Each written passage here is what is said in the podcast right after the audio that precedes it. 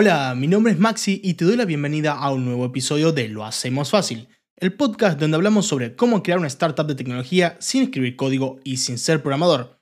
Y por qué no, sin morir en el intento.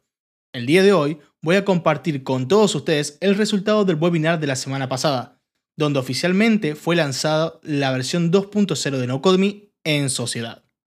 Vamos a revisar los números del webinar, cómo fue la experiencia de transmitir mi primer vivo por Twitch, qué aprendí de esta experiencia y cuáles son los cambios que pienso aplicar en NoCodeMe en el futuro a raíz de este aprendizaje.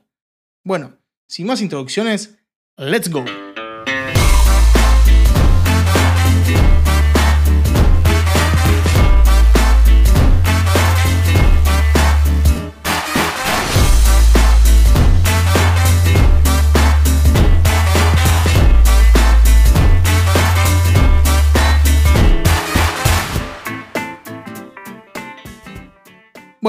Esta breve introducción, empezaremos por repasar cuál era el objetivo principal de este webinar, para luego ver si los números que obtuvimos ayudaron a cumplir este objetivo o no. La idea principal del evento era la de dar a conocer NoCodeMe a un público nuevo.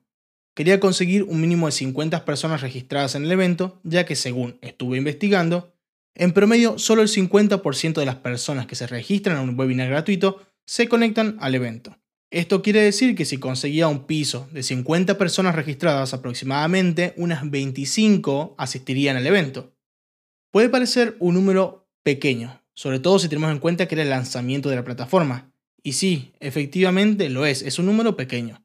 Pero, si tengo en cuenta que todo esto del no-code en español es algo relativamente nuevo, llegar a 25 personas realmente interesadas sobre esta temática y sobre todo en Latinoamérica, era un objetivo bastante realista, tengo que decirlo. Para conseguir que 50 personas se registraran al evento, decidí realizar algunas colaboraciones con diferentes organizaciones y pequeñas startups, ya que yo no cuento con una audiencia tan grande como para llenar este espacio. La idea era que estas organizaciones invitaran a sus audiencias a participar del evento. Pero, para ser honesto, esto no resultó tan bien como yo esperaba. De hecho, de los 50 registros que obtuve, solo 10 personas se enteraron del evento por medio de estas organizaciones o startups. En el caso de una de ellas, sé que probablemente el problema fue que no informaron del evento con suficiente tiempo y sobre todo por los canales adecuados. Por ejemplo, sé que mi evento no salió en su newsletter y publicaron información del webinar al menos de 24 horas antes de que comenzara el evento en sus redes sociales. En el caso de la otra organización es un poco más complicado identificar cuál fue el problema puntualmente, desde la organización me informaron que usaron los mismos canales que siempre utilizan para difundir el webinar y luego de revisar sus canales sociales pude comprobar que sí, efectivamente lo publicaron dos días antes del evento de manera exclusiva y cerca de una semana antes como parte de una agenda con otros eventos que tenían durante la semana. Por lo que en este caso mi conclusión es que o a las personas a las que esta organización llega no están interesadas en el no-code o que a pesar de haber hecho una buena difusión, el mensaje y la comunicación no se transmitió de la manera correcta o de la manera más clara posible para que las personas se interesaran lo suficiente por el evento. En todo caso, es algo que tengo que revisar más a fondo para lograr entender un poco mejor los resultados que obtuve con esta colaboración puntualmente. Ahora, ¿cuáles fueron los números del webinar? ¿Cuántas personas se conectaron de las 50 que se registraron?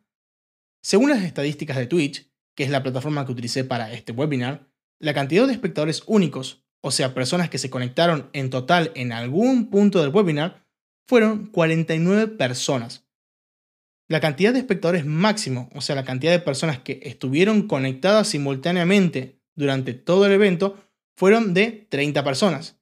Y la cantidad promedio de espectadores durante el evento completo fue de unas 22 personas. Estos son los datos que me arroja Twitch. Bien, estos son los datos que yo puedo ver en el panel de control. Desde mi punto de vista, no estuvo nada mal. Si tenemos en cuenta que se inscribieron 50 personas, de las cuales esperaba que se conectaran solo unas 25 apenas, y que de estas 25 no todas estarían durante la hora y media que duró el evento, o sea, no estarían en el evento completo, haber tenido 49 espectadores a lo largo de todo el vivo, a lo largo de todo el webinar, es casi un 100%.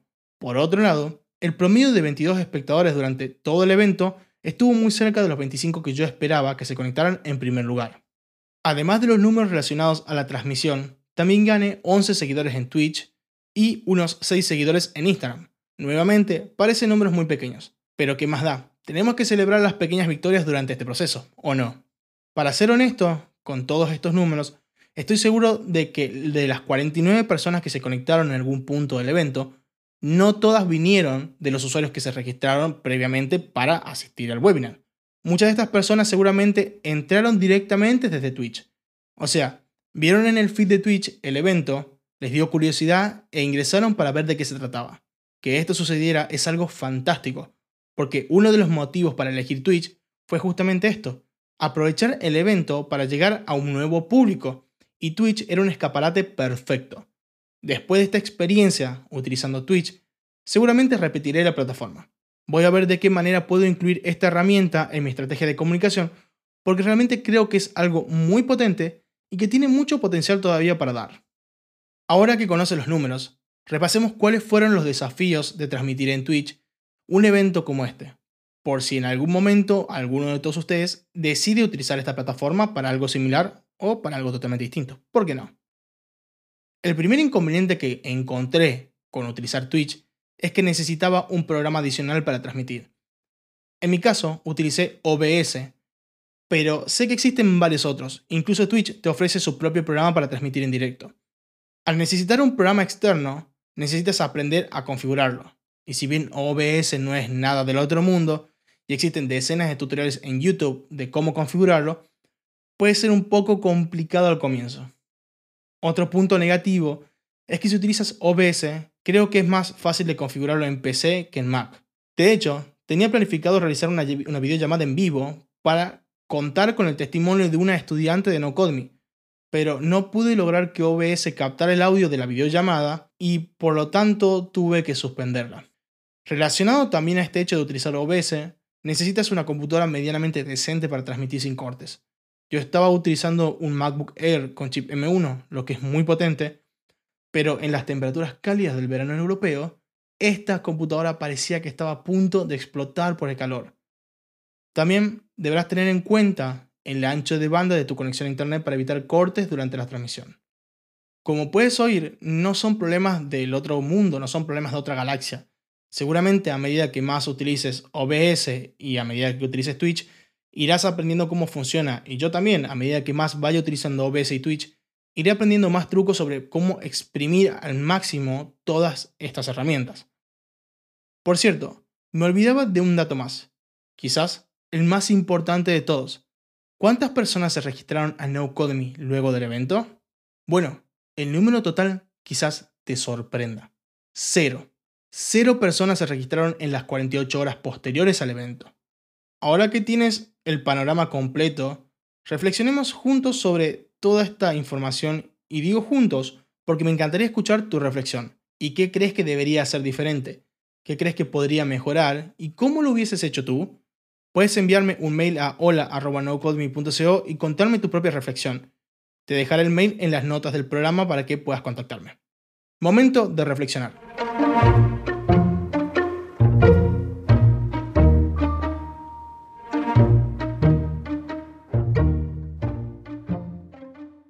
Primer punto de reflexión. Las alianzas y cooperación con organizaciones para llegar a más personas con la propuesta de Nocodemy. Creo que las alianzas para este evento no funcionaron del todo bien. No me refiero a que las organizaciones con las que trabajé no fueran las correctas. Más bien, creo que yo tenía una cierta expectativa de cómo ellos me ayudarían a difundir el evento, pero estas expectativas nunca se conversaron. O sea, el arreglo fue algo como, oye, estoy organizando este evento, ¿Te gustaría apoyarlo en la difusión? Y si respondían que sí, listo, simplemente añadía su logo a la gráfica del evento y les enviaba el material para la comunicación. Creo que a partir de ahora redactaré algunas pautas que yo debo seguir en el futuro, como por ejemplo, preguntar cuáles son los medios donde piensan promocionar el evento, con qué frecuencia piensan hacerlo y en qué fecha comenzarán con la difusión. De esta manera, puedo conocer, por ejemplo, cuál es la cantidad de audiencia total a la que tienen llegada, cuáles son los canales que van a utilizar y poder evaluar si realmente se cumple con lo acordado o no. También creo que sería algo útil incluir en estas colaboraciones algo más que solo la imagen de la organización en la gráfica del evento. Quizás incluya una o dos cuentas gratis para que ellos lo sorteen entre las personas que se anoten y asistan al evento. o algo similar. Esto sería añadir algo de valor a la colaboración mutua. Pero, ¿tú qué opinas? ¿Qué crees que podría hacer para mejorar el resultado de las colaboraciones en el futuro? Ahora, el segundo punto de reflexión, la cantidad de nuevos estudiantes en NoCodemy luego del evento. Para ser honesto, esperaba que algunas personas del webinar decidieran convertirse en estudiantes de NoCodemy, pero no tenía un número en mente, simplemente quería ver qué es lo que sucedía luego del evento. Ahora que sé que ninguna persona se registró después del webinar, pienso en que hay algunas cosas que podría cambiar dentro de NoCodemy. Lo primero es el precio. Actualmente el acceso a NoCodemy cuesta unos 29 dólares al año. No me parece algo excesivamente caro. Tampoco me parece que sea un precio que las personas no puedan pagar. Pero sí, es verdad que mi comunicación se estuvo enfocando mucho en Latinoamérica y la realidad latinoamericana con países como Argentina, donde por cada dólar gastado las personas deben pagar un 60% más en impuestos, o países como Perú, Bolivia y Colombia, donde la mayor parte de la población no está bancarizada, resulta difícil creer que muchas personas de estos países paguen estos 29 dólares a pesar de que su valor sea bastante accesible. De todas maneras, no me gustaría excluir a estos países de mi estrategia de comunicación y quitarles la posibilidad de acceder a una educación sobre no code, porque uno de los pilares sobre los que fundé NoCodemy es la idea de inclusión y de ayudar a todas las personas que tengan ideas, pero que no tengan los conocimientos técnicos para poder ponerlas en práctica. Por eso, creo que voy a cambiar un poco el modelo. Voy a centrarme más en la generación de comunidad, para que todas las personas que quizás no puedan permitirse en este momento pagar los 29 dólares puedan participar y acceder a cierto contenido de NoCodemy de forma gratuita. Y para aquellas personas que ya están listas para dar el salto y quieran perfeccionarse o profesionalizarse en el no-code, pueden pagar la suscripción y acceder al resto del contenido. Voy a crear un plan gratuito que incluya acceso al foro y a los eventos en vivo. De esta manera la comunidad crece y todos nos beneficiamos de ello.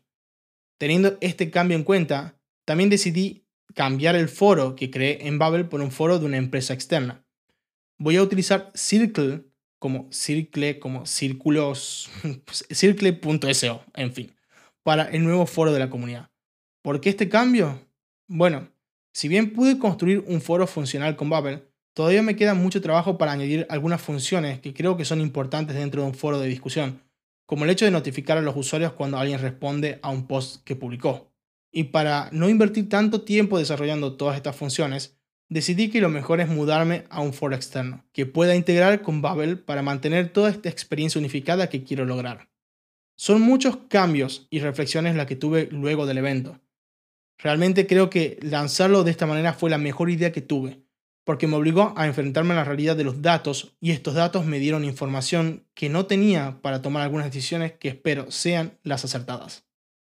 En el próximo episodio hablaré sobre la creación de equipo para una startup, porque sí, estoy trabajando en ampliar el equipo de NoCodemy e incorporar nuevas personas a este fascinante proyecto. Antes de despedirme, quiero pedirte que no olvides dejarme una valoración de 5 estrellas en Apple Podcast porque eso me ayuda a llegar a nuevas personas para que descubran el no code y no code me. Espero que tengas una hermosa semana. Hasta aquí el episodio de hoy. Nos vemos la próxima semana para hacerlo fácil. Hasta la semana que viene.